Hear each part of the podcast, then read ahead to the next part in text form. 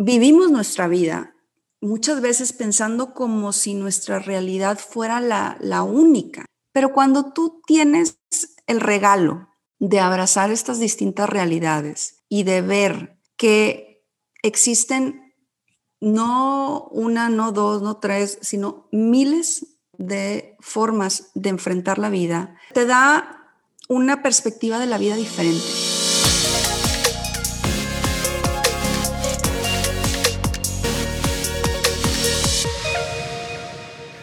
Hola people, bienvenidos a un nuevo episodio de Factor Esencial. Gracias por ser parte de esta familia que cada día crece más y más. Como siempre, hoy tengo un súper, súper invitado, más bien una súper invitada. Ella es Jessica Garza. Jessica ha trabajado en diversas organizaciones sociales y empresariales destacándose por su gran habilidad de relacionarse con los demás y motivarlos a la acción. Su trabajo ha sido no solamente reconocido en México, sino también en muchos países y con diferentes premios. Actualmente Jessica es directora de proyectos de la Universidad Metropolitana en Monterrey. Además es la creadora del podcast Efecto Inspiración, que es un espacio de diálogo que busca compartir las historias de quienes han dejado huellas en diversos ámbitos. Quiero compartir algo que realmente llamó mucho mi atención y es la definición o más bien la razón del podcast y es, algo que dice así. Efecto inspiración busca impactar tu mente y tu corazón, conectarte con tu esencia, provocar tu creatividad y descubrir que no hay límites. Y de eso es lo que vamos a hablar hoy. Así que con ustedes, la hermosa y talentosa Jessica Garza. Jessica, qué bendición tenerte hoy con nosotros aquí en Factor Esencial y gracias por aceptar esta invitación. Al contrario, Juan, muchas gracias por esa presentación tan hermosa, muchas gracias por haber volteado a ver a Efecto Inspiración, muchas gracias por haberte tomado el tiempo. Me siento súper, súper halagada de estar en tu programa. Yo sé que hoy va a ser un, un programa bien especial porque estamos como que en los papeles invertidos y uno cuando hace un programa dime si uno cuando hace un programa uno que uno muchas veces piensa yo sé que algún día me van a hacer estas mismas preguntas y uno como que mentalmente muchas veces se prepara para este tipo de, de situaciones. Totalmente y además me encanta porque siento que hablamos como que el mismo idioma. Tú y yo eh, con tu podcast y, y con el mío de alguna manera queremos lograr lo mismo que es compartir estas historias que pueden llevar un poquito de luz a la gente, que pueda llenarles el corazón, que pueda llevarles inspiración. Así que creo que va a ser una plática muy, muy profunda y estoy súper, súper emocionada de iniciar. Así que, padrísimo, mil gracias. No, no. Primero que todo voy a comenzar con, con una pregunta que es la que siempre haces y me gustaría saber quién es Jessica Garza. No la talentosa, la exitosa que conocemos hoy en día, sino la de hace algunos años, la que tuvo que batallar para llegar a donde está hoy en día. Cuéntanos un poco de esas experiencias por las que estuviste que pasar, de dónde eres, cómo creciste, dónde creciste. Gracias, Juan. Híjole, me suena muy familiar esta manera de entrevistar. No, encantada, encantada. Mira, yo soy, eh, pues soy Jessica Garza Fernández, soy la segunda eh, de una familia de tres. Tengo un hermano mayor, tengo una hermana menor. Eh, mis papás yo nací en la ciudad de Matamoros, Tamaulipas. Tamaulipas es frontera con Estados Unidos, pero eh, a los pocos años nos fuimos a vivir a la ciudad de Reynosa, Tamaulipas, por eh, temas del trabajo de mi papá.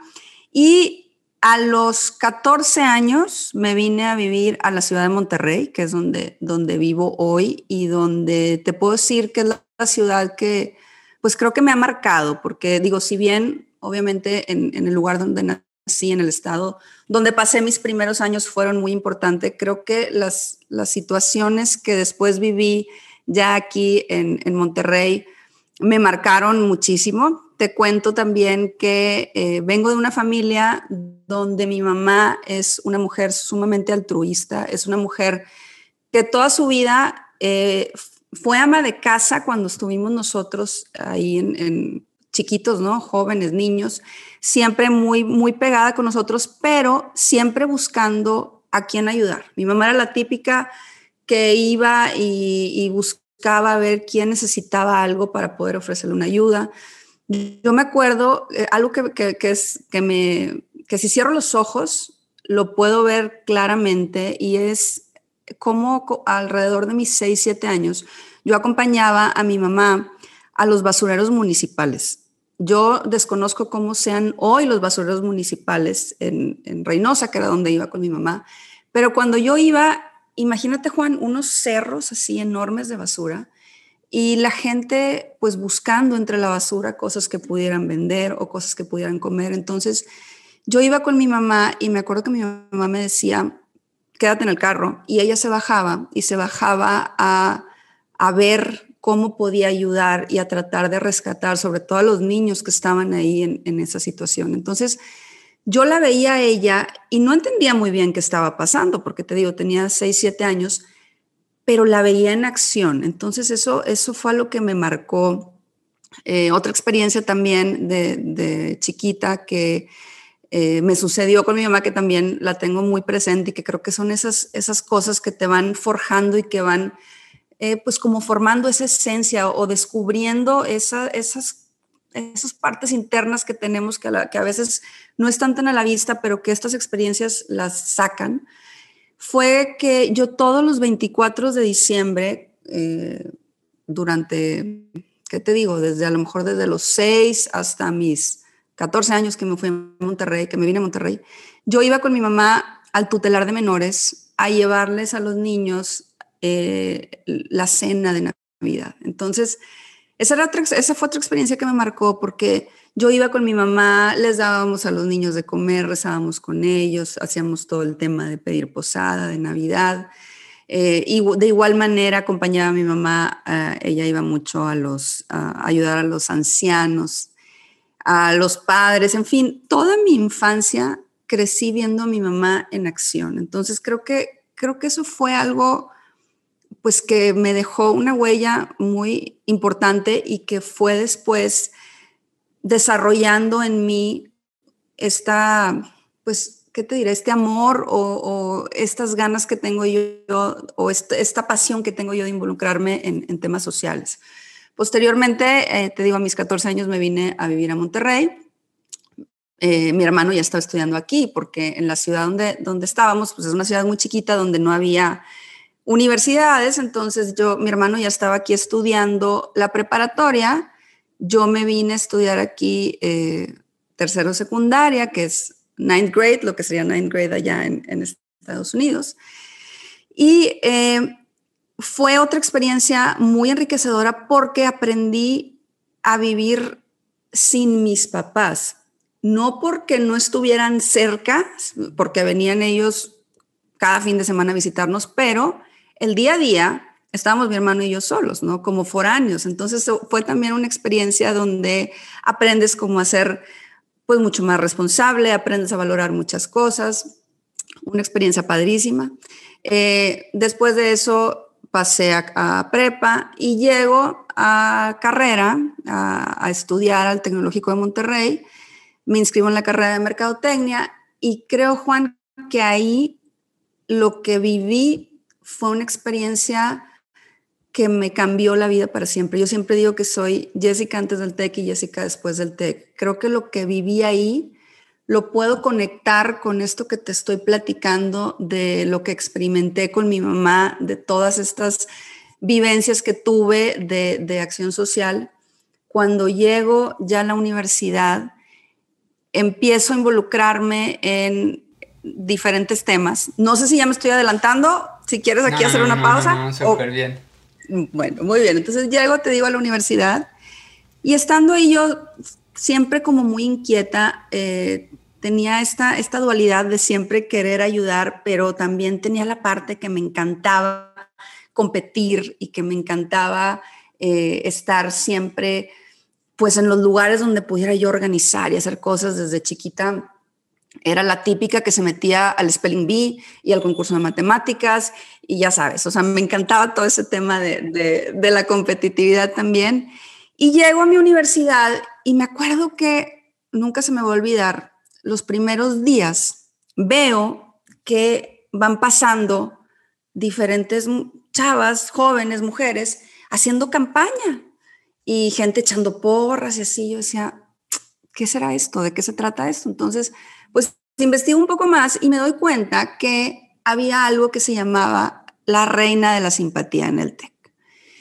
Y estando ahí viendo toda esta dinámica, yo decía, a ver, ¿y, ¿y, cómo funciona esto? Empiezo a investigar más, voy al debate que hacen, veo que hay elecciones, pero me doy cuenta que mucho de lo que ahí se vivía, al menos desde mi perspectiva, porque cada quien lo podía haber visto diferente, pero yo como lo vi fue como que faltaba, como que faltaba fondo, como que yo veía que era como un concurso de belleza, por llamarlo de alguna manera, como un concurso donde no había tantas propuestas de, que, de qué se podía hacer. Y a mí me pareció que era una plataforma increíble de cambiar la imagen de la mujer. Yo decía, qué padre poder demostrar que las mujeres no son o no somos solamente un físico o una cara bonita. Qué increíble poder demostrar que las mujeres tenemos como esa capacidad y esa sensibilidad y esa inteligencia de demostrar que la belleza interior es muchísimo más importante que la belleza exterior. Entonces, ese fue mi primer semestre. Yo dije, ¿sabes qué? Era cada año esto. Al siguiente año, yo voy a concursar para ser reina de la simpatía del TEC, para cambiar la imagen de esto, porque yo quiero demostrar que las mujeres podemos hacer muchas cosas. Pero entonces, ¿qué, era lo que se calificaba en esa época? Disculpa que te interrumpa. ¿Sabes qué era? No, no te imagines que era una pasarela, ni mucho menos, pero las, las mujeres que competían o las, las jóvenes que competían hacían campaña y no era, era más como para representar a la universidad, pero sin llevar a cabo tantas actividades. Empezaba un poquito como a cambiar, los alumnos hasta cuando hacían campaña toda la semana y el viernes iban a las urnas y votaban por su candidata favorita. Pero te digo, no había un, como no había como que una propuesta. Alguna que otra decía, ay, yo voy a hacer el Día de la Mujer y voy a hacer tal evento. Sin embargo, a diferencia de las planillas de las, de, las carreras, que las planillas era el, em, pues sí, la sociedad de alumnos donde organizaban el simposio, donde organizaban eventos deportivos, eventos sociales. El tema de la reina no. El tema de la reina yo lo veía, insisto, es mi percepción, a lo mejor no era así, pero yo en ese momento lo vi como que, como si fuera algo más de, pues de adorno o más, eh, ¿qué te diré? Más como para acompañar, pero no tanto para hacer. Entonces, esa era así como que mi, mi, mi perspectiva. Entonces, lo que hacían era, te digo, hacían esta campaña donde echaban porras y, y ya sabes que si regalaban, este, que si el gafet y que si la pluma. Y al final eh, había un pequeño debate también, que el debate tenía un porcentaje de la votación, pero era un porcentaje muy pequeño, no recuerdo si era el 20 o el 30%, y el resto era la votación directa en la urna. Entonces ya el viernes los alumnos votaban y se sacaba quién iba a ser la reina de la simpatía durante el siguiente año. Entonces, pasa este año, pasa esa, situación, esa experiencia que vivo, digo yo, yo quiero participar, pero cambiando esta idea. Y me paso todo ese año, Juan, soy muy intensa, entonces me paso todo ese año planeando lo que iba a ser mi campaña y lo que yo iba a, querer vender, qué es lo que yo, las propuestas que yo iba a querer hacer. Entonces, literal, me pasó un año preparándome. Yo, yo tomé como que esto muy en serio. A mí me dio te digo, una incomodidad el, ver que era más algo de belleza física, más que de belleza interna. Entonces, pues pasa ese año rápidamente, al siguiente año me inscribo y empiezo yo a hacer mi campaña, hago toda una serie de propuestas que quería hacer, de eventos. Obviamente le meto mucho la parte social, que es la que yo había vivido con mi mamá y es lo que a mí me movía.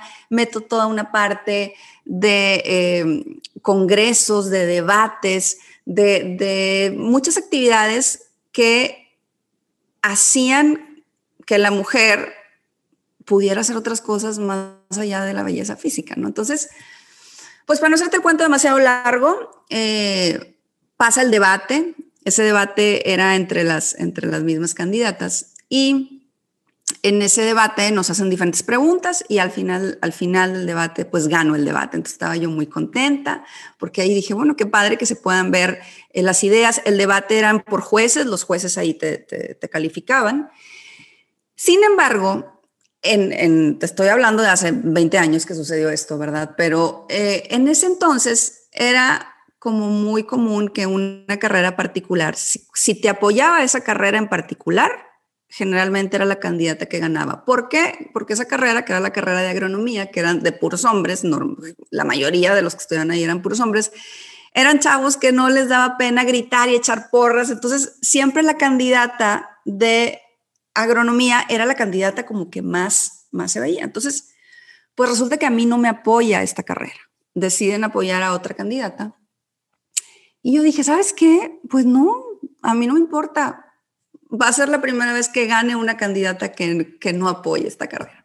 Pues para no hacerte el cuento largo, hicimos una campaña padrísima, conocí a muchísima gente, le platiqué a muchísima gente todas mis propuestas, gano el debate, pero al final, al momento de la verdad, pues pierdo la elección.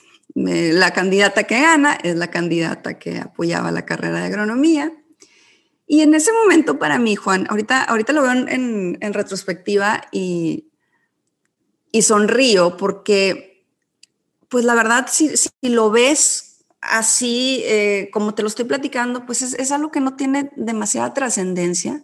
Sin embargo, en mi corazón, en lo que yo estaba imaginándome y pensando, te estoy hablando que tenía 17 años, para mí era mi mundo entero, porque yo tenía toda una idea de cambiar esta imagen y de hacer cosas y, de poder realmente hacer una diferencia. Entonces cuando pierdo, para no hacerte el cuento demasiado largo, pues me pongo muy triste, eh, empiezo a ver, digo, bueno, ya se acabó todo este tema de participar en actividades estudiantiles, esto no es para mí, ya te has de imaginar.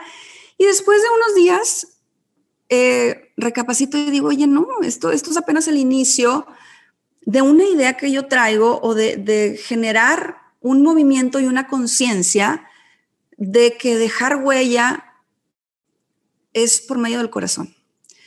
Entonces, empiezo a involucrarme en muchas otras actividades estudiantiles, en planillas, en, muchas otras cosas que tenía la universidad, que eso es algo padrísimo de, de la universidad donde yo estudié, que tiene toda un área de actividades extracurriculares que te permiten formarte y que realmente te cambian la vida. Y empiezo yo a involucrarme, involucrarme en temas de liderazgo, involucrarme en temas de organización de eventos. Y en el Inter eh, resulta ser que me entero de un evento que se llevaba a cabo todos los años en San Francisco, California, que se llama, se llamaba, porque ya, ya no existe, era, era un proyecto a cinco años, que se llamaba el State of the World Forum. Este State of the World Forum era una organización que había iniciado Gorbachev con la eh, idea de abrir un espacio donde personas de diferentes disciplinas pudieran abordar temas que tenían ellos 14 iniciativas, donde pudieran abordar estas 14 iniciativas desde la trinchera de cada quien. Es decir, si tú eras empresario, si tú eras artista, si tú eras deportista, si tú eras ama de casa, lo que, en lo que tú estuvieras, cómo podías tú contribuir a acabar con la pobreza, acabar con o, ayudar en el tema de los derechos de los niños, ayudar en el tema de las mujeres, ayudar en temas ambientales, en fin, te digo, eran 14 iniciativas. Y una de las iniciativas era una iniciativa de jóvenes, como era el Emerging Leaders Program, cómo hacer que los liderazgos emergentes pudieran tener como una, una plataforma para que pudieran hacer cosas. Entonces, cuando me entero de este evento, me pareció espectacular. Dije, wow, qué, increíble. Sin embargo, era un evento que solamente era para adultos. Acababan de poner esta iniciativa de jóvenes ese año que yo lo descubrí. Entonces estaban invitando a 50 jóvenes de todo el mundo. Entonces tú tenías que mandar tu solicitud para ver si eh, pues, aplicabas, a ver si te aceptaban. Y yo sin entender bien, te estoy hablando que tenía, te digo, 17 años, pero con, con, muchas ganas y con mucha cosquilla de cambiar el mundo, te digo, por eso te digo que conecto con lo que, lo que viví con mi mamá. Yo dije, oye, pues voy a, voy a, a mandar mi solicitud, no pierdo nada. Pues mando mi, mi, solicitud, Juan, y mi sorpresa es que me aceptan. Entonces, me aceptan a ir a participar a ese evento. Me voy a San Francisco, California, con, con el apoyo de mis papás, eh, a vivir una experiencia que nunca jamás, no, no sé ni qué, cómo describirlo, nunca jamás imaginé que iba a vivir. Llego a San Francisco, eh, la parte de jóvenes estaba como un poco aislada, entonces nos tenían en, pues como en un, en un, en un salón donde estábamos estos 50 jóvenes hablando y deliberando sobre diferentes temas. Y el evento se llevaba a cabo de manera paralela en el, en el hotel sede, donde estaban las conferencias, donde estaba, te digo, Gorbachev, donde estaban gentes increíbles, Oscar Arias, Desmond Tutu, Stephen Covey, o sea, personas que eran los co-chairs, que eran los que se encargaban como de armar todo esto y como de hablar y como de, de inspirar. Y nosotros estábamos, te digo, en este salón aparte. Sin embargo, nos invitaban a ciertos eventos, a ciertas cosas de los grandes, por llamarlo de alguna manera. Pero cuando estábamos los puros jóvenes, yo llego ahí y empiezo a conocer a personas de todo el mundo de todo el mundo, de, Sudáfrica, de Canadá, de Estados Unidos. Latinos, fíjate que no había, latinos nada más estábamos yo y otra persona, eh, otra persona y yo, sería lo correcto decirlo. Y estando ahí, me acuerdo perfecto, la primera sesión nos dicen, ok, vamos a presentarnos y vamos a decir qué es lo que hacemos en nuestros países, ¿ok? Entonces yo pienso, dije, ay, qué fácil, pues me voy a presentar normal, voy a decir que estudio, que voy a la universidad, que soy muy activa en todas las actividades estudiantiles, que viví esta experiencia, que perdí, que aprendí tal y cual cosa, ya sabes, yo súper seguro. Entonces empiezan a presentarse. Y yo no sabía, Juan, si meterme abajo de la silla, abajo de la mesa, salirme de ese cuarto, fue algo, y mira, me acuerdo y hasta me dan ganas de llorar porque fue una experiencia tan fuerte el empezar a escuchar y darme cuenta con los jóvenes que estaba conviviendo. Te pongo un ejemplo. Empieza Craig Kilburger, eh, él es un canadiense, que tenía, ahí tenía 14 años, yo tenía 17, 18, él tenía 14. Entonces dice, hola, mi nombre es Craig Kilburger, soy eh, fundador de Free the Children, que es una asociación que se dedica a ayudar en todo el tema de la explotación infantil. Entonces empieza a platicar su historia y todo lo que él había hecho a sus 14 años por terminar con el tema de la explotación infantil. Que yo dije, bueno, nada más es él, seguramente. Pasa la siguiente, igual. Soy Hafsara Viola, soy de Sudáfrica, yo lucho por quitar todo el tema de la esclavitud, porque a mi papá lo mataron tratando de ayudar en este tema y los encarcelaron y fuimos perseguidos. Bueno, unas historias, Juan, que, que yo me sentí chiquita, porque todas esas personas a una edad más corta que la mía, que yo me sentía súper grande, ¿no sabes? Este, estos, estos niños de 14 años, 15 años, estaban haciendo cosas realmente increíbles por sus países y estaban moviendo la aguja de diferentes temas que para mí fue una sensación de descubrir un mundo que nunca pensé que existía. O sea, yo, yo cuando veía que alguien podía hacer una diferencia, pues veía a alguien como mi mamá, que ya era una persona adulta, que podía, eh, que tenía a lo mejor un criterio ya más desarrollado, y al ver ahí a niños, porque eso es lo que eran niños jóvenes, que realmente estaban juntando dinero, que estaban ah, lanzando iniciativas, que estaban hablando con gobiernos, que estaban haciendo cosas que realmente estaban generando un impacto muy significativo en, pues en, en, muchas causas y abanderando causas muy fuertes, para mí fue un shock. O sea, para mí fue como un abrir de ojos de decir, existe otro mundo que yo no conozco. Entonces, pues ahí como Dios me dio a entender, me presenté, imagínate la vergüenza que yo sentí en ese momento de, de estar con puro gigante, con puro gigante, y yo pues ya me presenté, dije lo que pude. Y así fue mi bienvenida a ese evento. Conforme fueron pasando los días, eh, viví muchas cosas, pero hubo otra, otras situación que, me marcó, que fue cuando nos invitaron, te, decía que nos invitaban a ciertos eventos con los grandes. Entonces había, a la par de las conferencias magistrales, en la tarde había lo que llamaban las mesas de trabajo. Entonces las mesas de trabajo eran, eran muy pequeñas, eran de 20 personas, donde había un moderador, donde había un experto y donde hablabas de algún tema. Entonces imagínate qué interesante estar hablando de algún tema con personas de todo el mundo, ¿no? De diferentes disciplinas. Y yo me acuerdo, tú te podías inscribir, entonces me acuerdo que me inscribí a un taller de responsabilidad social, sin saber realmente, Juan, qué significaba la responsabilidad social.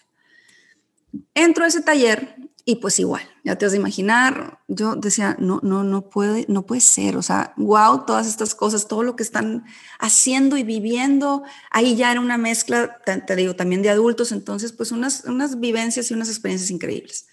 Pero lo más interesante es que mientras yo estaba escuchando todo esto, dice el, moderador, bueno, muy bien, aquí hay gente de todo el mundo, todos líderes y todos queriendo hacer cosas por sus respectivos países. Entonces lo que vamos a hacer es que me voy a ir uno por uno y cada uno de ustedes se va a comprometer a hacer algo, lo que cada quien quiera, ¿ok?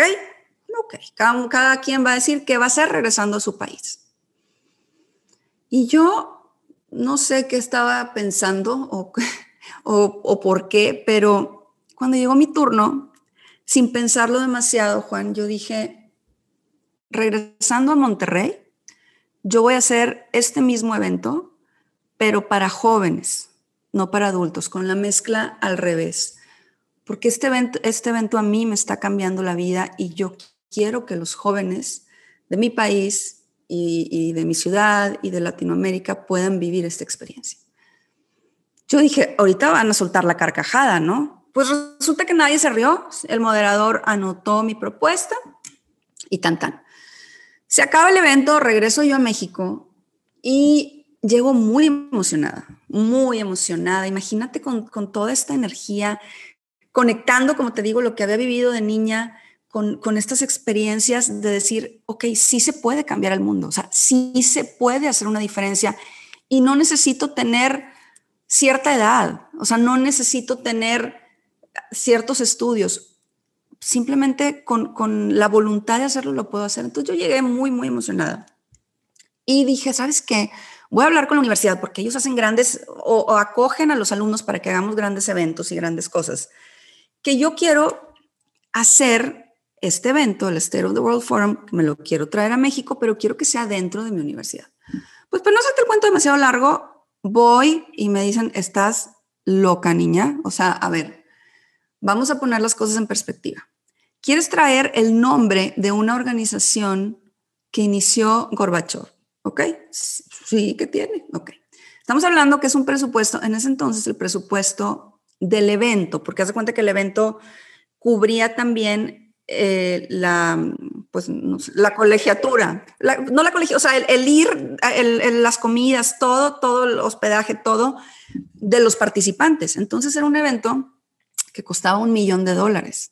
O sea, tú imagínate, o sea, yo, yo, pero esas cosas para mí me habían pasado por la mente. Entonces llego y me dicen, a ver, Jessica, ubícate. ¿Cómo vas a juntar un millón de dólares? ¿Cómo te vas a traer el nombre de esta organización y, vas a organizar? O sea, no. Entonces me dicen, ¿por qué mejor el año que entra, que vuelvas a hacer el evento, no luchas para que compañeros tuyos puedan ir? dije, ¿sabes qué? Tienes razón. O sea, y como, ¿para qué me meto en, en, esta complicación? O sea, no, no tengo por qué hacer esto, es, está muy complicado. Sí, sí, tienen razón. Entonces, para no hacerte el cuento largo, dije yo, sí, ¿sabes qué? Voy a dejar esto por la paz. Dentro de mí había una, una cosquillita, algo que me, que me incomodaba, esa es la palabra, Juan, me incomodaba el, el no hacerlo, pero ese miedo que yo tenía y, ese, ese no que me habían dicho, obviamente eh, fundado, lo entiendo hoy, lo entiendo hoy, fundado de, de quererme proteger, pues me incomodaba, pero eso es lo mejor para mí. Pues pasa, no sé, un mes y de repente timbran a mi casa el cartero y me traen una carta. Y era una carta del State of the World Forum. Abro esa carta y esa carta decía que Jessica Garza se había comprometido a hacer un evento igual al que había vivido, nada más que en Monterrey y para jóvenes. O sea, yo leo esa carta, Juan. Imagínate, imagínate lo que sentí. O sea, obviamente mar de lágrimas, digo, a ver, ¿cómo es posible que al primer obstáculo que me ponen o que, o que surge, porque no me lo pusieron, al primer obstáculo que surge, yo digo no y yo renuncio a este sueño y a, esta, a este querer hacer algo, ni siquiera lo intento. Entonces, para no hacerte el cuento largo, digo, a ver, esto va a suceder, va a suceder, o sea, esta carta es la señal que yo necesitaba y esto va a suceder. Entonces, pues ya no quiero hacer el cuento demasiado largo, pero eh, después de un año de estar trabajando, de estar luchando, este evento sucede. Traemos a, y digo traemos porque logré juntar a un equipo maravilloso de jóvenes, todos éramos jóvenes, que estábamos dispuestos a cambiar el mundo. Eso, así lo veíamos. Nosotros, nosotros estábamos dispuestos a sembrar en las personas que estuvieran en este evento esa semilla de la participación ciudadana, esa semilla de la responsabilidad social, esa semilla de decir que todos tenemos la capacidad de hacer una diferencia. Entonces, con esas ganas y con, esa, pues, con, con, ese sueño, juntamos junto a este equipo que hace propio este sueño, juntamos un millón de dólares, traemos a 110 conferencistas eh, de diferentes países. Trajimos a más de 600 participantes de 45 países. Y ese evento fue, fue catalogado como el evento estelar del país en el año. Fue un evento donde logramos sacar propuestas concretas de acción. Y lo más importante es que fue un evento donde logramos sembrar esa semilla de participación ciudadana porque hicimos una mezcla de traer jóvenes de países como los que te platico, que ya estaban haciendo cosas muy, muy impactantes, con jóvenes de, de, México y de diferentes lugares que no estaban, no estaban como en ese canal. Y el poder empatar esas, como esas dos realidades fue una cosa increíble. Te digo que hasta la fecha, las personas que participamos tenemos una, pues una vena social importante. Y a raíz de eso, muchas cosas cambiaron en mi vida, Juan. Eh, muchas cosas cambiaron y no, porque creo que eso ya lo tenía, te digo, regreso a, lo que te platiqué de, mi infancia, pero, pero renacieron. Entonces, a partir de ahí, pues mi vida da un giro y decido que, que me quiero dedicar profesionalmente a hacer todo este tipo de, pues no sé si decir la palabra magia eh, se oiga como muy presuntuoso, pero, pero el tratar de llevar inspiración a las personas me doy cuenta que, que esa es mi esencia, que esa es mi misión. Y efecto inspiración es de alguna manera la continuidad de toda esta historia que te estoy platicando. Entonces, bueno, ya hablé muchísimo, ya no te dejé hablar, pero a grandes rasgos, esa, esa es Jessica y esas son como las vivencias que, que marcaron mi vida y que me hacen ser hoy la persona que soy. ¿Y qué te llevó a iniciar el, el, podcast como tal? El querer buscar un canal para poderte comunicar que no fuera tan costoso y que todo el mundo pudiera acceder, o cuál fue esa, como esa Fíjate que, fíjate que no lo pensé así. Eh, después de que pasa todo esto, después de que termina el evento, yo me gradúo, me caso, eh, me voy a vivir a un estado, a Guanajuato, un tiempo. Entonces yo venía de mucha actividad. Después del evento eh, empiezo una organización que se llamó el, Emerging Leaders Program, que era precisamente para promover la participación ciudadana. Pero bueno, termina todo eso, me caso, me voy a vivir a, a, Guanajuato, a Celaya, Guanajuato. Y estando allá, pues mi vida, eh, ¿qué te diré? Mi vida de, ajetreo, de estar para arriba y para abajo, me empezaron a, dar, a, invitar a dar muchas pláticas, entonces yo iba y daba conferencias y tenía mi, mi asociación. Y al momento de irme para allá, todo eso lo tuve que poner en pausa. Yo obviamente eh, quería formar una familia, yo quería, yo quería casarme, eh, enamoradísima de mi esposo hasta la fecha, sigo enamoradísima. Entonces, cuando me caso y me voy para allá, mi vida como que, como que cambia drásticamente, o sea, de, estar ya sabes, haciendo y haciendo y haciendo cosas, llego a un lugar muy pequeño, era un, pues un lugar chico, y me encuentro con una realidad que yo no conocía. O sea, me encuentro con una realidad de, de estar en casa, de estar quieta, de, de, ser ahora esposa. Yo decía, ok, pues tengo que aprender también, también esto. Pero estando allá, decido escribir mi libro. Entonces, creo que es algo que le tengo que agradecer siempre a, a, a haberme ido a vivir allá en esa calma y en esa, en, pues, en, en, ese estar quieta, que yo no sabía estar quieta, me pongo a escribir. Entonces, bueno, escribo mi libro, después nos regresamos, después de 10 meses de vivir allá, nos regresamos a Monterrey y regreso y yo ya estaba embarazada. Entonces, regreso embarazada con la idea de publicar mi libro y pues empiezo a buscar casas editoriales, otro tema que yo no tenía ni la menor idea cómo funcionaba todo eso Empiezo a buscar todo el tema de casas editoriales, logro que me publiquen el libro, nace mi primer hijo y empiezo yo con todo el tema de la promoción de, de mi libro. Después de eso, yo tuve mis, tengo tres hijos, los tuve muy seguidos. A los nueve meses de mi primer hijo me embarazo de, mi segundo hijo. Nace y a los nueve meses de mi segundo hijo me embarazo de mi tercer hijo. Entonces tuve que hacer como una pausa en mi vida de, del tiempo que mis hijos estaban pues chiquitos, bebés, para atenderlos. Pero en esa pausa yo seguía como, ay, con esa cosquilla, decir, yo quiero seguir en este mundo, pero sabía que ahorita, que mis tiempos ahorita no me lo permitían. Entonces, cuando, cuando ya nace mi tercer hijo y empiezo yo a querer regresar como al mundo profesional, como, como a, volver a, a meterme a, a todas estas, pues sí, a todo este mundo, me encuentro con una persona que eh, nos había apoyado cuando hicimos este evento que te platico y me invita a trabajar a, su empresa que estaban formando. Entonces yo acepto, no era, no tenían, era una empresa de periodismo, o sea, no tenía absolutamente nada que ver con el tema social, pero yo necesitaba volver al mundo profesional, Juan. Yo necesitaba tener esa realización profesional que para mí era muy, importante para ser la mejor esposa y la mejor mamá y, el mejor ser humano. O sea, yo necesitaba tener como esa parte también cubierta. Entonces, regreso a trabajar a, este, eh, empiezo trabajando en esta empresa, ya sabes, de, medio tiempo, me daban oportunidad de, poder combinar las dos, las dos facetas que tenía de eh, estar en el mundo profesional y en mi vida personal.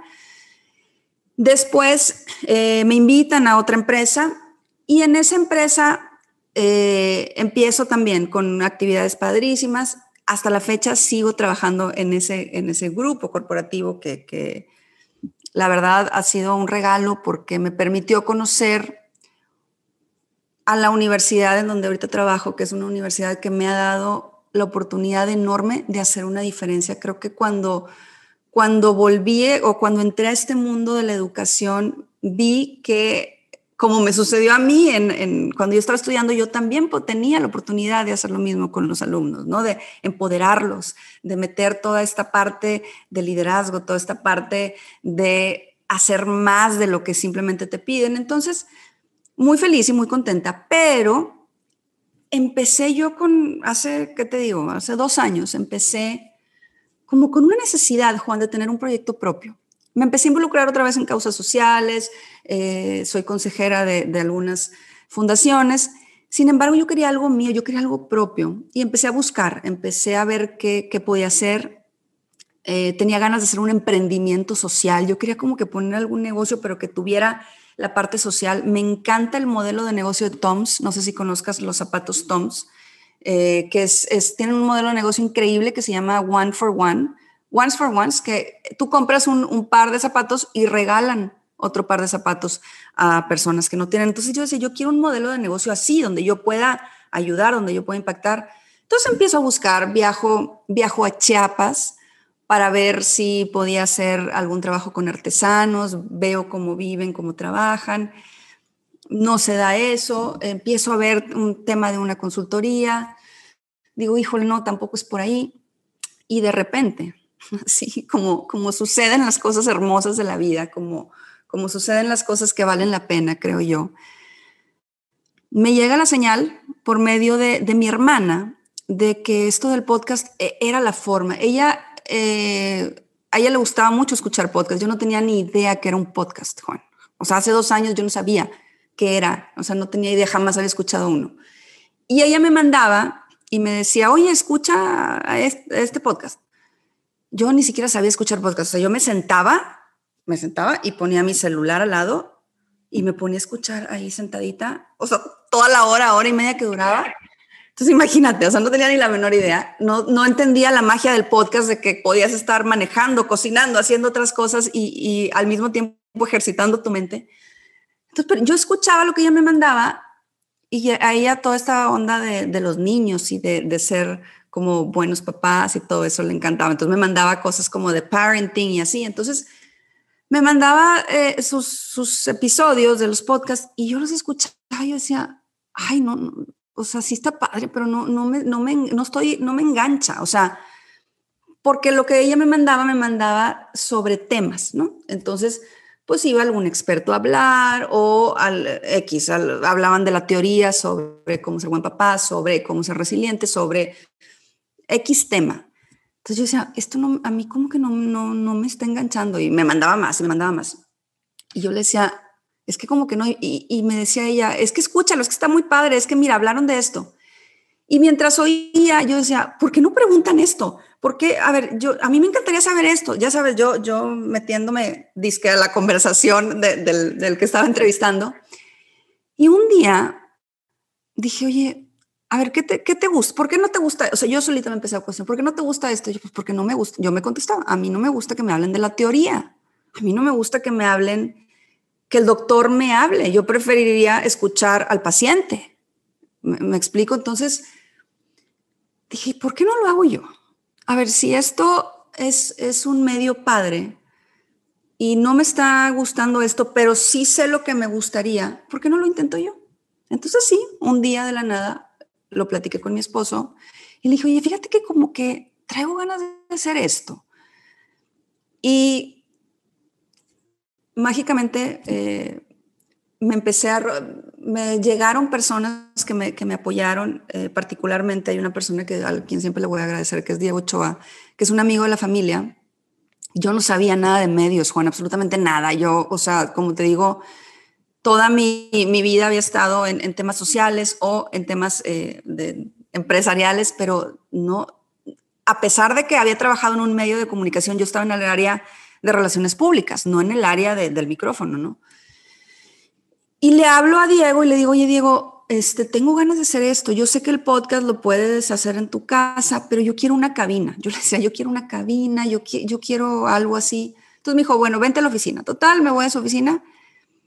Y para no hacerte el cuento demasiado largo, me facilitó que pudiera yo empezar mi proyecto ahí. Entonces, para mí eso fue mágico, empecé yo como a escribir mucho, me gusta mucho escribir, entonces empecé a escribir todo lo que yo quería lograr y empecé a conectar con lo que yo había vivido, con esta historia este evento que me había cambiado tanto.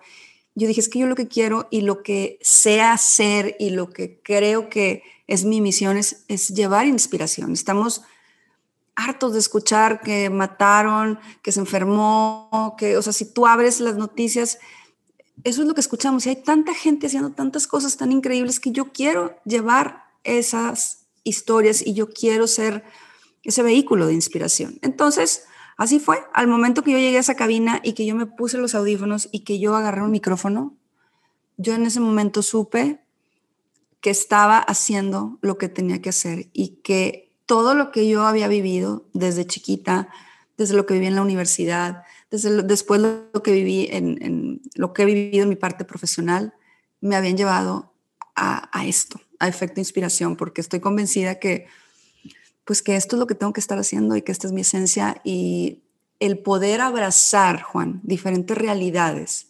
Es un regalo, tú me, creo que tú me entenderás, es un regalo increíble, increíble. Y me refiero no solamente las realidades de las personas a las que entrevisto, sino las realidades de las personas que nos están escuchando, que nos hacen el grandísimo honor de regalarnos una hora de su tiempo para escuchar lo que tenemos que decir, para escuchar estas historias.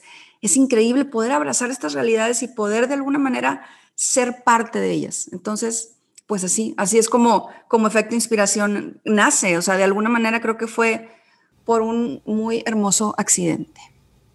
Yo creo que el, el nombre hace honor completamente a todo lo que has vivido y por todas las situaciones que han pasado, que te han llevado a donde están hoy en día y que eres un, una gran referencia para muchísimas personas. He visto mucho en tu Instagram que muchas mujeres sobre todo pasan a agradecerte por los programas, pasan, no sé, creo que muchas veces eh, se nos olvida escuchar y el hecho de, de estar aquí escuchando creo que hace que las personas también como que se liberen porque muchos se identifican con las mismas historias de los demás, obviamente en circunstancias y situaciones diferentes, pero a la final todos pasamos por lo mismo. Y me gusta mucho lo que dices porque soy un convencido y siempre lo digo también de que pequeños actos sumados van cambiando el mundo. Y lo que dijiste ahorita de, de los niños de que a sus 14 años ya tenían un montón de historias y que estaban haciendo un cambio, muchas veces no nos damos cuenta que no es el dinero, que no es el estrato social, la religión, el color de piel, que simplemente las limitaciones están es aquí, porque la vida, a la vida darle un porqué, darle un motivo y la vida te dará el camino, simplemente estar totalmente enfocados, así como lo dijiste tú, que recibiste esa carta que no esperabas y esa carta fue la señal que tanto estabas buscando, porque seguramente la, la vida ya te había dado un montón de señales, pero nosotros vamos como maquinitas por el mundo y no vamos como que escuchando, simplemente estamos es viendo, pero no nos detenemos a, a, observar. Seguramente habían muchísimas señales que ya habían llegado, que tú no las habías visto, pero cuando abriste esa carta dijiste, por Dios, yo porque no lo dije antes, pero creo que todo también se da en el momento perfecto y, y qué bonita historia, qué bonita que, que hoy todavía sigas queriendo ayudar a los demás, queriendo empoderar a los demás, que creo que es una una de las, de las inspiraciones más grandes para nosotros. Es el hecho de, de que la gente nos, nos, esté escuchando y que se conecten y que digan realmente estás cambiando mi vida o realmente lo que dijiste en este programa me impactó o me conecté con esta entrevista. He escuchado varias de tus entrevistas. Eh, hace poco creo que tuviste a, a, una mujer que fue golfista, que ahorita también tiene su propia Lorena Ochoa. académica, sí. Lorena Ochoa, que yo decía, son, son historias que realmente motivan, inspiran. Más que motivar es inspirar, porque la motivación es simplemente un, un impulso que inspiran y que lo hacen conectar a uno de que en realidad no somos tan, tan diferentes. Ahorita me decías que ya vas para un año de tener el programa, yo apenas voy para mi capítulo número 12. ¿Qué es lo que más has aprendido durante todo este año que tú digas y qué, y qué es lo que te sigue inspirando para seguir haciendo esto que amas? Híjole, muchísimas cosas, Juan. Primero que nada, déjame decirte que lo, lo acabas de resumir magistralmente. Estoy de acuerdo con todo lo que dijiste y, te agradezco mucho que, que, lo hayas puesto así. ¿Qué es lo que más he aprendido y qué me, qué me mantiene para, para seguir haciendo esto? Creo que lo que te decía ahorita, el poder abrazar distintas realidades, Juan, es, una, es un aprendizaje invaluable. Nosotros vivimos nuestra vida muchas veces pensando como si nuestra realidad fuera la, la, única. Y obviamente no lo hacemos, creo yo, desde, desde un lugar eh, o, desde un sentimiento negativo, sino pues es, es nuestra realidad y punto. Pero cuando tú tienes el regalo de abrazar estas distintas realidades y de ver que existen no una, no dos, no tres, sino miles de formas de enfrentar la vida, miles de situaciones que nos hacen ser quienes somos. Creo que no, no hay nada que pague eso. O sea, te, te da una perspectiva de la vida diferente. Creo que hoy, gracias a Efecto Inspiración, tengo una perspectiva de la vida totalmente diferente. O sea, soy, así como te dije a, hace ratito que yo soy Jessica antes de mi universidad Jessica después de, universidad, después de mi universidad, también te puedo decir que también soy Jessica antes de Efecto Inspiración y Jessica después de Efecto Inspiración, porque Efecto Inspiración me ha dado esa oportunidad de conocer y de vivir y de abrazar estas realidades que me han hecho, creo yo, pues escuchar, como dices tú, eh, ser más empáticos, tratar de pensar eh, más, tratar de sentir más. Y eso, es, eso no se paga con nada. Eso, eso es muy difícil que, que alguien lo pueda tener, creo yo. Entonces me siento sumamente privilegiada cuando yo abro el micrófono y empiezo a preguntar y me empiezo a adentrar en la historia de alguien y que esa persona me tenga la confianza de estar hablando conmigo, ¿cómo pagas eso? Entonces, para mí eso, eso es lo que me mantiene y esa es la, inspiración más grande. Y dos, lo que recibo de las personas que me escuchan, no, sé ni, ni, cómo clasificarlo ni cómo ponerlo. Es, es, otra vez te puedo decir, es un regalo invaluable el que alguien te escriba y te diga, y mira, se me quiebra la voz otra vez, que me digan, yo, empecé en la pandemia, entonces imagínate que me escribe gente y me dice, Jessica, efecto inspiración es lo mejor de la pandemia. O que me digan, Jessica, gracias a ti pude superar todo mi, mi tratamiento de cáncer. Hubo una que me impactó muchísimo, que híjole, lo digo y todavía se me, se, me, se me pone la piel de gallina. Entrevisté a una persona que se llama Adriana Castro, eh, su, episodio se llama Vivir viviendo, y es una historia de una mamá que pierde a su hijo a los seis años, cinco o seis años creo que tenía, por una operación de rutina de anginas que le hicieron, que por X o Y se complica y cuando el niño, el niño la declaran con muerte cerebral y le piden a, a Adriana, se llama su mamá, le piden a Adriana sus órganos. Entonces, pues imagínate los sentimientos encontrados de estar con tu hijo con la esperanza de que, de que, de que pudiera vivir, de que pudiera estar bien, pero ya el niño declarado con muerte cerebral. Entonces, pues toma la decisión de, de dar sus órganos. Y ella en la entrevista dice que fue algo complicadísimo porque por un lado tenía como esta, este dolor espantoso de estar enterrando un hijo, pero por otro lado tenía la, la, fortaleza que le daba el que seis familias estaban de fiesta porque sus seres queridos habían recobrado la salud gracias a su hijo. Es una entrevista eh, increíble, te recomiendo que la escuches. Pero bueno, el punto es que después de esa entrevista me escribió una persona y me dice, oye Jessica, fíjate que tengo a un familiar que está conectado y que tiene muerte cerebral y que gracias a tu entrevista quiero donar sus órganos. Entonces, imagínate, Juan, cuando, cuando tú recibes, cuando tú recibes eso, o sea, cuando tú tienes esa oportunidad de transformar algo adentro de, de, un ser humano, eso es lo que me mantiene. E, eso es lo que me hace no querer detenerme nunca y me hace querer que efecto inspiración llegue más lejos y me hace querer compartir más historias y me hace querer abrazar más realidades, porque eso, eso es lo más hermoso que, que, que yo creo que un ser humano puede experimentar. O sea, es esa, esa oportunidad de poder hacer una diferencia, ¿no? De, poder llevar un mensaje, eso, eso me mantiene y, creo que me, me, seguirá manteniendo para que Efecto Inspiración siga, siga creciendo y siga pues llevando estas historias que creo que tanto necesitamos. Y son esos mensajes que llegan cuando uno más los necesita y menos los espera. Exacto. Lo decía antes cuando estábamos ahorita empezando el, el programa que la semana pasada me escribió alguien de Colombia, un muchacho súper joven, yo creo que no tiene más de 24 años, que uno de los episodios que es donde cuento, digamos, un, un poco de mi historia, amigo, que le había cambiado la vida, que él estaba al borde de quitarse la vida y que a él haber escuchado mi historia lo había llevado por lo menos a, a considerarlo y a querer construir y a querer empezar.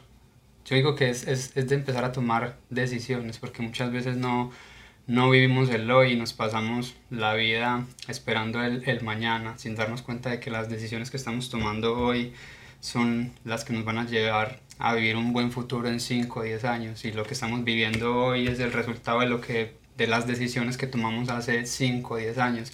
Y creo que tenemos que empezar a ser muchísimo más consciente de lo que de lo que hacemos y de lo que somos y de que esto de vivir es un ratico. Ahorita se me quiebra la voz también muy teso porque ahorita que me estabas contando esta historia, hace por lo menos unos 12 días mi abuelita me, me llamó y me dijo que había escuchado, ella no, que ella no había entrado a Facebook, pero que habían entrado para ver uno de los capítulos y que le había gustado mucho, que estaba súper orgullosa de mí.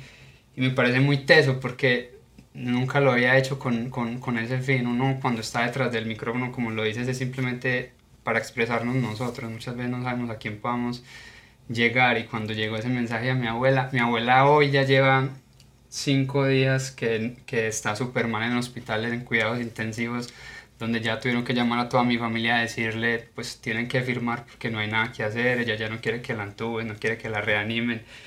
Y escuchar todo eso que me estás diciendo, llego, ay, pues no sabemos a quién pueda llegar y, y, el hecho, antier le escribí a mi abuelita y le dije a mi tía que le leyera el mensaje al oído y le dije que, que de todo lo que yo había construido en el mundo, más allá de las cosas materiales que tengo hoy en día y de, lo que haya hecho y lo que haya logrado, el hecho de que de hacer sentirla orgullosa.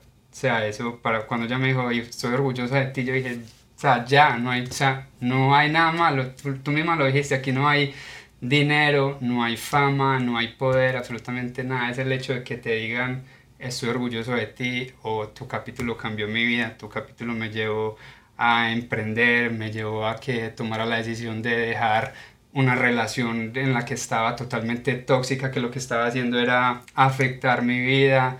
Eh, me fui de la casa porque estaba conviviendo súper mal con mis papás y de eso es lo que tenemos el poder nosotros y qué bonito ser esa voz de muchísimas personas y de corazón te lo agradezco porque efecto inspiración causa eso mismo que está causando factor esencial y como te lo dije, pequeños actos humanos van cambiando el mundo y, y gracias también por escucharme. No, wow, de verdad que estoy, estoy, quiero llorar, o sea, estoy, con las lágrimas en los ojos con esto que me estás platicando de, de tu abuelita, porque yo, yo creo que el, el poder trascender, ahorita lo que tú me estás diciendo es que tú estás trascendiendo en tu abuelita, ¿no? El que tu abuelita aunque pudiera ser al revés también, ¿no? Tu abuelita trascendió en ti, pero creo que tú estás trascendiendo en ella, tú le estás eh, dando ese orgullo de que ahorita en lo que ella está viviendo, ella pueda estar con una sonrisa en su corazón por haberte escuchado y por, por sentirse como esa parte de decir misión cumplida con, con mi nieto. Así que de verdad te, felicito, te abrazo tu corazón en, en, este momento complicado que tu familia y tú están viviendo, pero, pero sin duda alguna que lo que estás haciendo no solamente hace orgulloso a tu abuelita, hace orgulloso a muchísima gente, a tu país, a toda Latinoamérica. Yo te lo dije, me siento súper, súper honrada de que me hayas volteado a ver a mí y, que me tengas en tu espacio y que me des la oportunidad de, de poder platicar, porque lo que estás haciendo, tú mismo lo estás diciendo, cambia vidas. Así que de verdad, te felicito, te felicito enormemente. Yo siempre digo que inspirar es transformar y transformar es trascender. Y eso creo que es lo que estás haciendo. Amén. Jessica, yo quería preguntarte también, has tenido muchísimos invitados en tu programa, líderes, personas súper exitosas, ¿cuál crees que sea que sean esos atributos que tienen en común estas personas y que muchas veces vemos como si fueran superhéroes, gente que nació con un talento especial, pero tú y yo sabemos que no, que somos completamente iguales, pero ¿cuál crees, según tú, que serían esos atributos que tienen estas personas en común que los ha llevado a donde están hoy en día?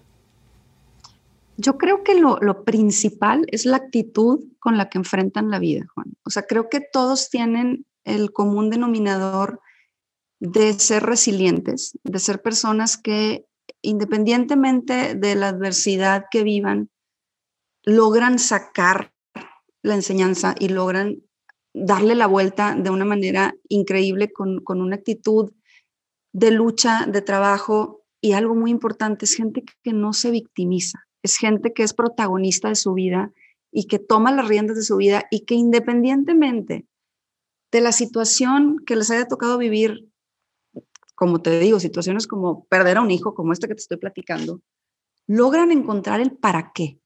Y eso, los 59 invitados que he tenido, tienen esa característica, tienen ese común denominador, el entender que tienen una misión en la vida y el afrontar la vida con una actitud de lucha y de protagonistas, no de víctimas. Creo que, creo que eso es lo que hace la diferencia, porque aunque son historias súper variadas, porque hay deportistas, hay líderes sociales, hay empresarios, hay artistas, ese común denominador todos lo tienen, todos tienen, y no significa que no hayan, que, que haya ausencia de dolor o de dificultades, no, al contrario, hay, hay personas que han tenido que vivir dolores increíbles, adversidades increíbles, pero el ser resilientes y el poder voltear esa situación para poder sacar un bien mayor, creo que ese es el común denominador de todos.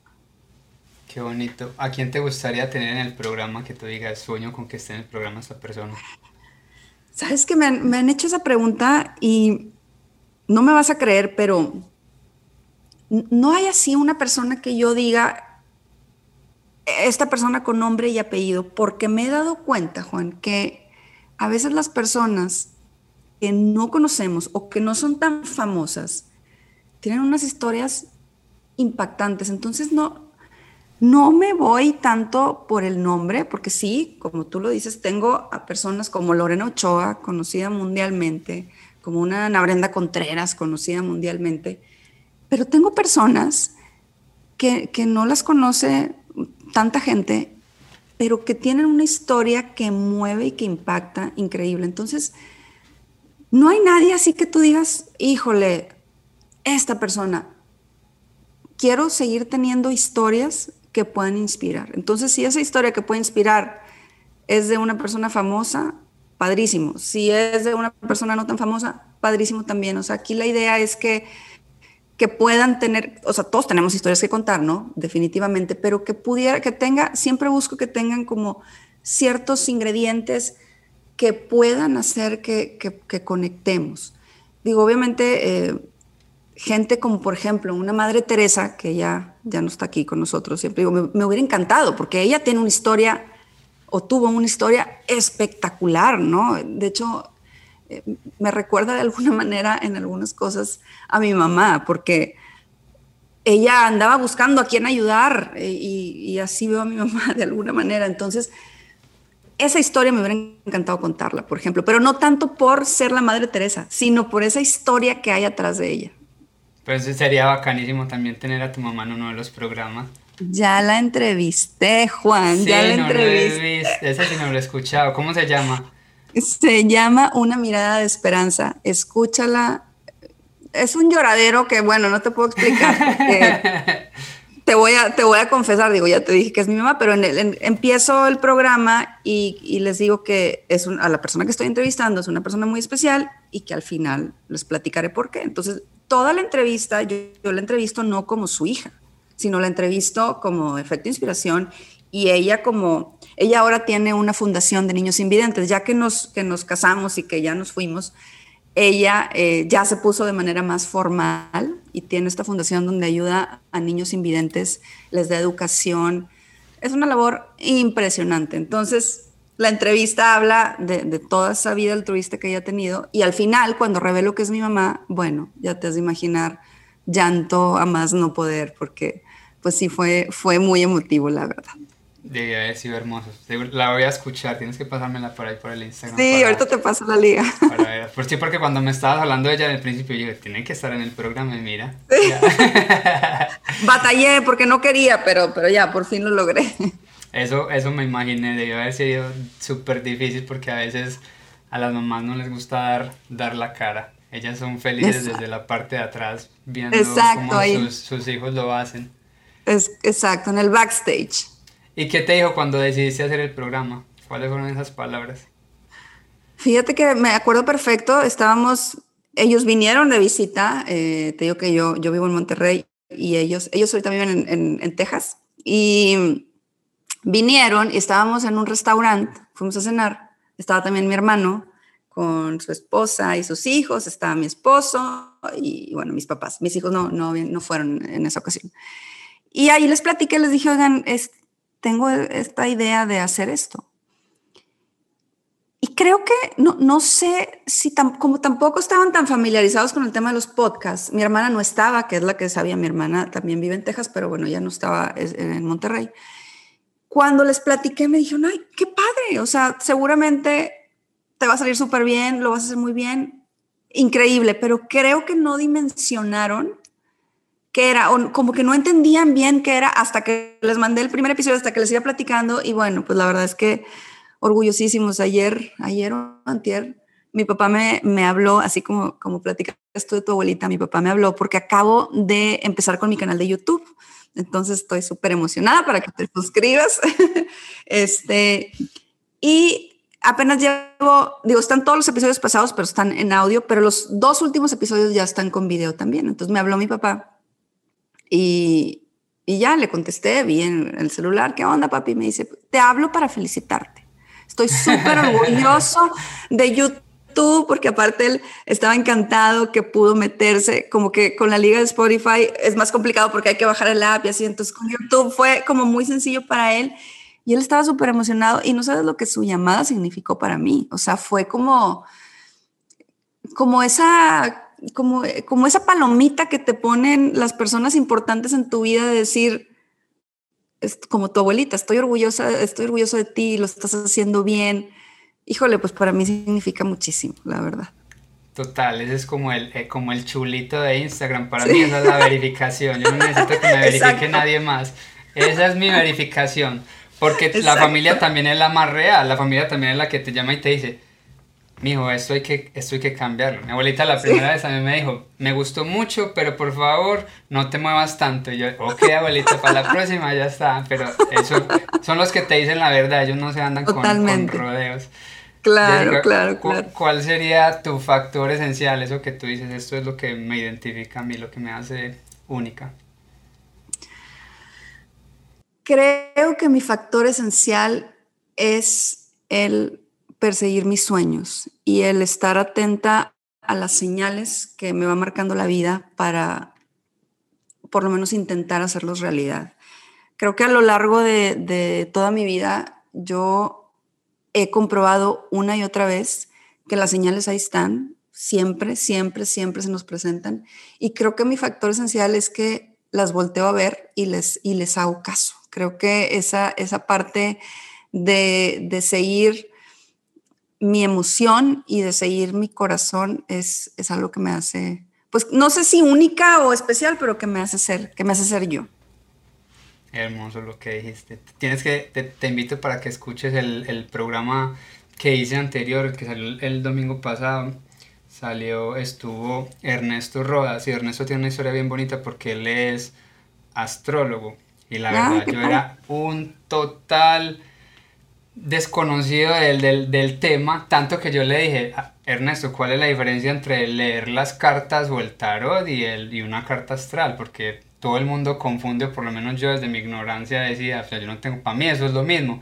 Y él me dijo, no, es que esto es completamente diferente y aquí actúan es energías, matemática, eh, de hecho la astrología es, unas, es considerada en la India y en países orientales como una ciencia, yo dije, oh, wow, y el programa es súper bacano, tienes que, tienes que lo voy a escuchar. Bacanísimo, porque hace referencia a todo lo que estás diciendo de, de aprender y sobre todo de acatar esas señales que te da la vida, que muchas veces no las vemos porque vamos por ahí como caballos con, con los ojitos tapados.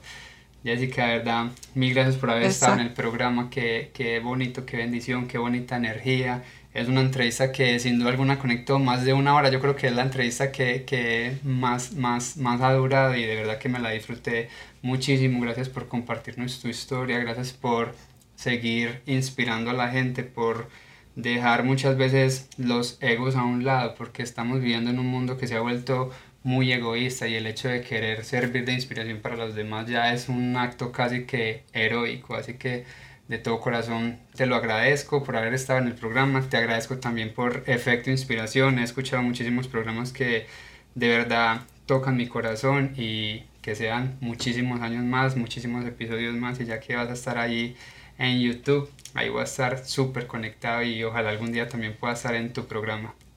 Ay, Juan, de verdad que ha sido un agasajo. Me encantaría, hay que ponerle fecha. Ahorita, ahorita que, ahorita que cortemos, ponemos fecha porque me encantaría también conocer tu historia.